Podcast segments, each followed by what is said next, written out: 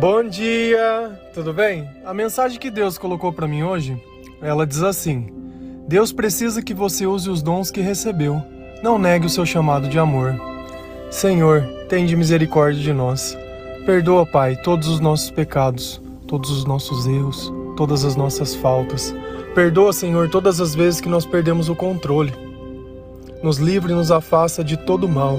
Tira do nosso meio, Senhor, toda mentira, todo engano, toda inveja e tudo aquilo que não vem de ti. Nós te louvamos, Senhor, nós te amamos, pois somente tu é o nosso Deus. Envia, Pai, o seu Espírito Santo para que tudo possa ser renovado, tudo possa ser transformado, tudo possa ser modificado, para que nós possamos parecer cada vez mais contigo. Cada pessoa, ela tem um dom.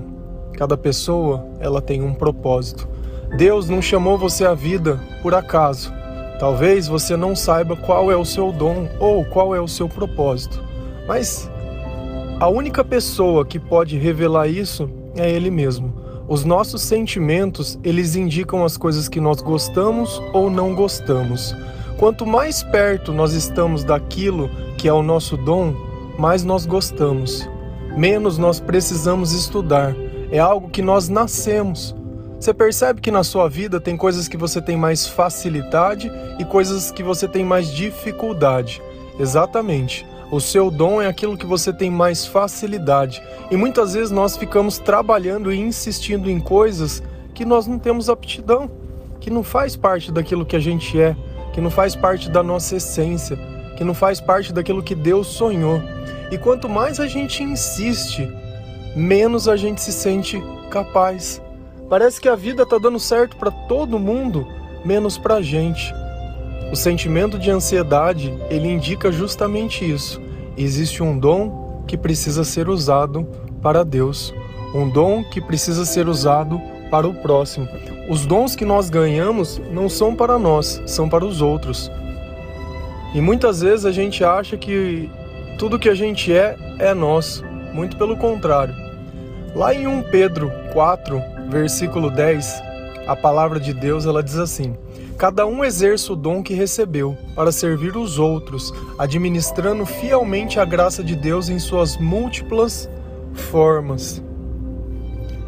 Cada um exerce o dom que recebeu para servir os outros. Para que, que serve o meu dom? Para servir os outros. Para que, que serve o dom? Para servir os outros. Está escrito para servir a mim mesmo, para servir aos meus interesses? Não, para servir aos outros. Dom é algo dado. Dom é uma característica única que Deus fez em você. E na verdade, como que nós vamos funcionar enquanto sociedade, enquanto família? Cada pessoa vai ter um dom diferente e a união de todos os dons faz o, o todo. Por isso que você pode ser bom em uma coisa, a outra pessoa ser bom em outra coisa e vocês duas somarem isso. Senão eu, eu acabaria me tornando arrogante. Para que, que eu ia amar o próximo se eu encontro em mim tudo que eu preciso?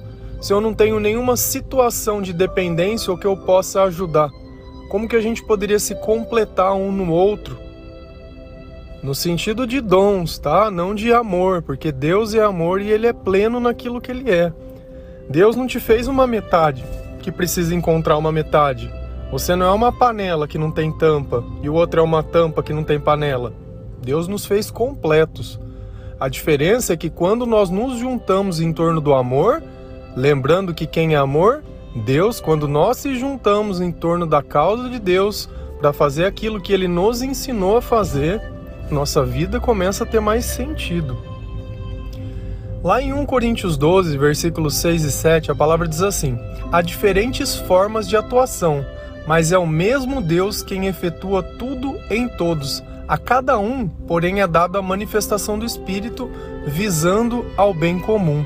O que, que Deus está dizendo? Exatamente isso que eu acabei de dizer que ele vai se manifestar em todas as pessoas e em cada pessoa de forma diferente, mas para um bem comum, para um bem para todos. Então, se você começa a perceber que os teus sentimentos, ele mostra o teu alinhamento com Deus. Percebe que tem coisas que a gente faz e não se cansa de fazer, a gente nem percebe o tempo passando. A gente simplesmente aquilo assim parece que vem do coração, vem da alma, vem do amor.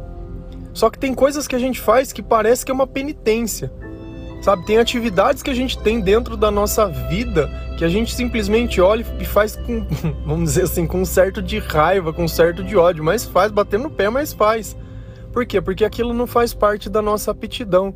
E de repente você está carregando o dom que o outro não quis fazer, que seria dele. Só que, da mesma forma que em você tem produzido essa raiva, no coração da outra pessoa que está abrindo mão de fazer o que ela tinha que fazer, a impressão é que ela está se dando desperta, né? Que ela tinha um trabalho e não fez. Muito pelo contrário. Se Deus está longe dela, o que ela vai sentir? Tristeza, frustração, amargura, não vai ter autocontrole, vai se pautar em descontar muitas vezes a vida em comida, em bebida, em outras coisas, e nisso ela perde o controle. Enquanto você carrega o teu e o de outro, muitas vezes faltando amor, e eu entendo porque muitas vezes eu vivencio esses sentimentos, só que toda vez que eu vivencio ele, eu tento fazer um exercício de amor, que é saber que muitas vezes alguém depende de mim. Às vezes alguém vai ter que, se eu deixar de fazer, eu vou acabar prejudicando alguém. Vamos pegar um exemplo? Se você tivesse um animalzinho, ele está dentro da tua casa, ele por si só ele não consegue fazer todas as atividades. Primeiro, você confinou ele. Se ele quisesse sair procurar sua própria comida ou fazer suas necessidades em algum lugar, ele não poderia. Então ele depende 100% de você, pela condição que você criou. Agora, se você deixar de fazer essa atividade, de repente outra pessoa vai fazer. Só que o cachorro não é dela. Mas, você entende? Por amor, por notar, ela vai fazer. E é justamente esse sentimento que nós temos que ter. É esse que, sentimento que às vezes eu tenho que trabalhar. Por quê? Porque eu sei que muitas vezes tem gente que é folgada, sabe? Ela não percebe, ela simplesmente abre mão.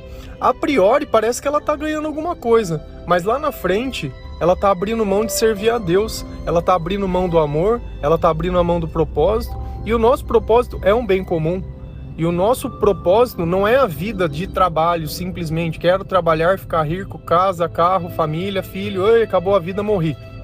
Não, existe algo muito maior acontecendo. E a gente percebe que às vezes tem muitas pessoas que usam esses dons, não atribuem a Deus, com certeza vão muitas vezes enriquecer, ou muitas vezes vão tirar proveito disso. Só que a questão toda é que a vida dessas pessoas, elas não vão servir para nada. Porque se a gente não tem valor para Deus, nós não temos valor para ninguém. Você acha que isso que eu tô falando é viagem ou tá na Bíblia? Lá em 1 Coríntios 13, versículo 2, a palavra diz assim: Ainda que eu tenha o dom de profecia, saiba todos os mistérios e todo conhecimento, e tenha uma fé capaz de mover montanhas, se não tiver amor, nada serei. Quem é amor?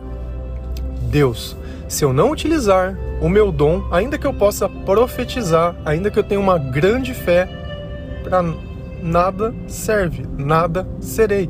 O meu amor, o meu dom, a minha vida, se Deus não puder usar ela, ela não serve de nada. E às vezes a gente vive simplesmente buscando os nossos próprios interesses. Eu sei que muitas pessoas têm se transformado através da mensagem e da palavra de Deus. A minha é apenas a voz. Eu acabei de ler um versículo da Bíblia. Por quê? Porque esse é o meu dom. Deus não olhou para mim e falou assim: hum, vamos ver, vamos escolher os desgraçados, os pobres, os, os, os vamos dizer assim, os, as minorias. Não existe isso. Todos nós somos importantes. Não existe essa, esse poder equitativo de você se olhar, ah, ele é homem, ele é mulher. Para Deus, ele não vê homem, não vê mulher, não vê negro, não vê índio, não vê branco, não vê gay, não vê nada. Ele não vê nada dessas coisas. Você sabe o que Deus vê? Quem respeita a palavra de Deus, quem obedece o seu chamado, quem se coloca à disposição, ainda que em pecado, aquele que se deixa guiar pelo seu coração, aquele que tenta amar, aquele que tenta ajudar, aquele que não se contenta com os seus próprios sentimentos, como se fosse a peste do meu signo. Ah, eu nasci no signo de tal, então eu vou morrer assim. Ah, porque desde criança eu sou assado, porque isso não existe. Quando o Espírito Santo ele entra no nossa vida, quando Jesus entra na nossa casa e nós recebemos esse chamado e essa mensagem, nós nos tornamos mais parecido com Ele. Sem Deus, pode ser que tenha toda essa maluquice de astrologia, pode ser que os psicólogos tenham razão, mas quando Deus entra na nossa vida, todos nós acabamos nos parecendo muito mais com Jesus e menos conosco. E Jesus, ele não cuidava da própria vida. Jesus, ele procurava as pessoas que tinham mais necessidade. Era paralítico, era pessoa que estava muitas vezes endemoniada, era pessoas que eram marginalizadas. Ele se sentava com os ricos e as pessoas achavam um escândalo ele comer com uma pessoa rica, como se ter alguma coisa fosse um pecado. Percebe que muitas vezes que nós criminalizamos as coisas é porque nós fomos doutrinados de uma forma errada. Porque se você pegar a Bíblia, olhar Salomão, olhar a maior parte das coisas que aconteceu, com exceção de Jesus, todos tinham terras, bens. Olha a vida de Jó. Jó foi um dos maiores que mais tinham todas as coisas e por isso ele não pôde adorar a Deus, a nossa adoração não pode ser pautada nisso. Então a gente tem que tirar essas crendices de humildade à pobreza, não humildade é respeito. Humildade é eu saber estar perto de qualquer pessoa e saber que aquela pessoa ela tem valor. Ela tem valor. Vou partilhar uma coisa com vocês. Eu me visto muitas vezes com uma roupa que ela tá furada, com uma roupa que ela vai estar tá rasgada, uma camiseta que ela tá desbotada. Me visto. Me visto exatamente desse. Porém, eu sou muito competente naquilo que eu faço. Você sabe por quê? Porque o dom daquilo que eu faço foi Deus que Deus que deu.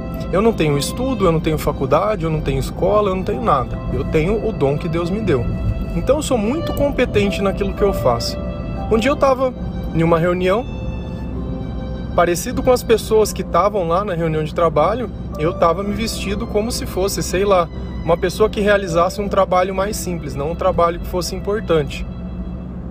As pessoas que não me conheciam, a maioria entrou nem me cumprimentou. Por quê? Pela minha roupa?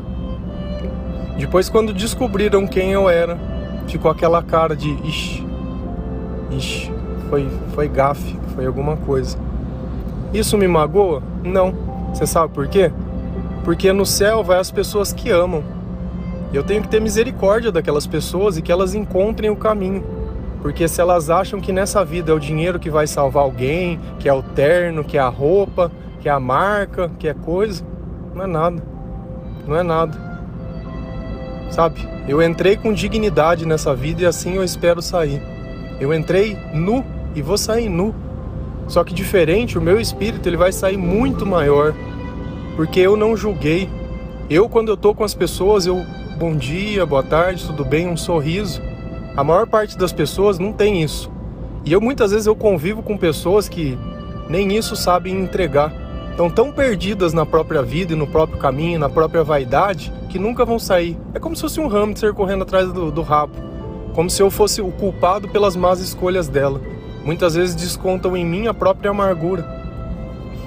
E é o mesmo erro que Jesus cometia, tentava amar a todos, mas nós não vamos desistir do amor, nós não vamos desistir do, do nosso propósito. O que a gente faz é para Deus, não para nós. Então eu não posso me frustrar quando eu entrego uma mensagem para alguém, muitas vezes aquela pessoa ela não escuta ou ela não ouve, porque ela tem o tempo dela, como nós conversamos ontem. As portas de Deus estão sempre abertas, mas as nossas portas estão sempre fechadas. E curioso que a gente sempre está esperando que alguém entre. Ninguém entra em porta fechada. Percebe que a gente acaba acreditando em coisas que nunca vão acontecer simplesmente pelo fato de nós não viabilizarmos. Eu tenho que viver aquilo que eu acredito. Quantas vezes eu não fui censurado por falar? Quantas vezes? Todas as vezes que Deus quis usar o meu dom, o diabo ele vai tentar me censurar.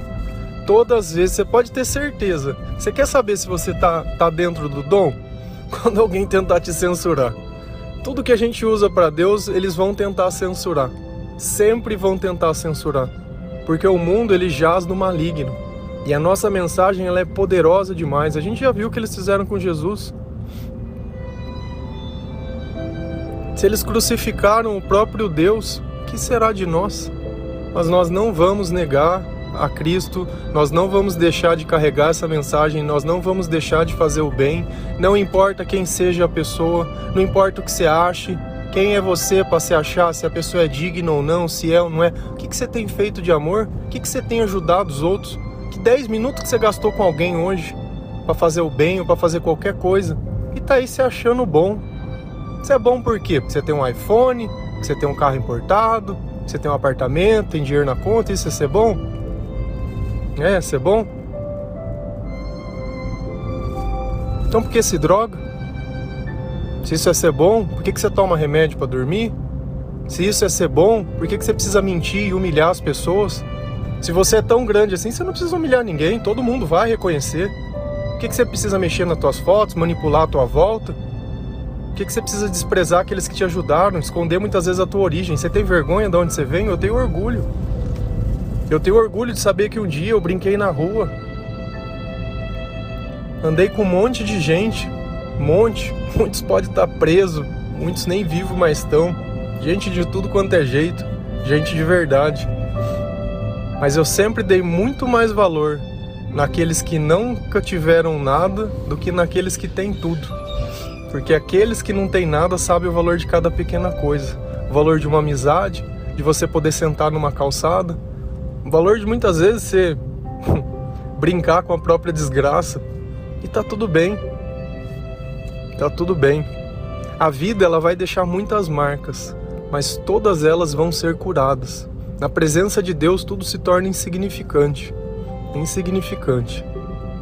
Ainda que tudo mude, ainda que tudo pareça que não vai dar certo, ainda que pareça que tudo esteja fora de tempo, está exatamente do jeito que Deus planejou. Quando você entrar dentro do seu propósito, parar de questionar, parar de ficar comparando, parar de ficar pensando o tempo todo se isso, se aquilo, ah, não aguento, ah, não sei da onde. Aí você vai começar a ver. Quer saber quanto perto você está de Deus? Vê teus sentimentos. Tem paz? Tem amor, tem esperança, tem dignidade. Eu tenho certeza que enquanto você está ouvindo esse áudio, diversos desses sentimentos estão participando da sua vida. Eu duvido que alguém está ouvindo esse áudio com raiva, com amargura, com decepção. Muitas vezes você pode estar tá sendo revelado coisas que você pode se entristecer sim, mas elas vão gerar mudança na tua vida. Diferente quando a gente vive sozinho. Sozinho. E ainda que todos te abandonem, Deus estará contigo. Amém? Se não tiver amor, nada serei. Que Deus possa tocar a tua vida, teu coração, o teu caminho, que Deus possa te dar entendimento, sabedoria, que Deus possa te amar, te consolar, que Deus esteja contigo. Amém.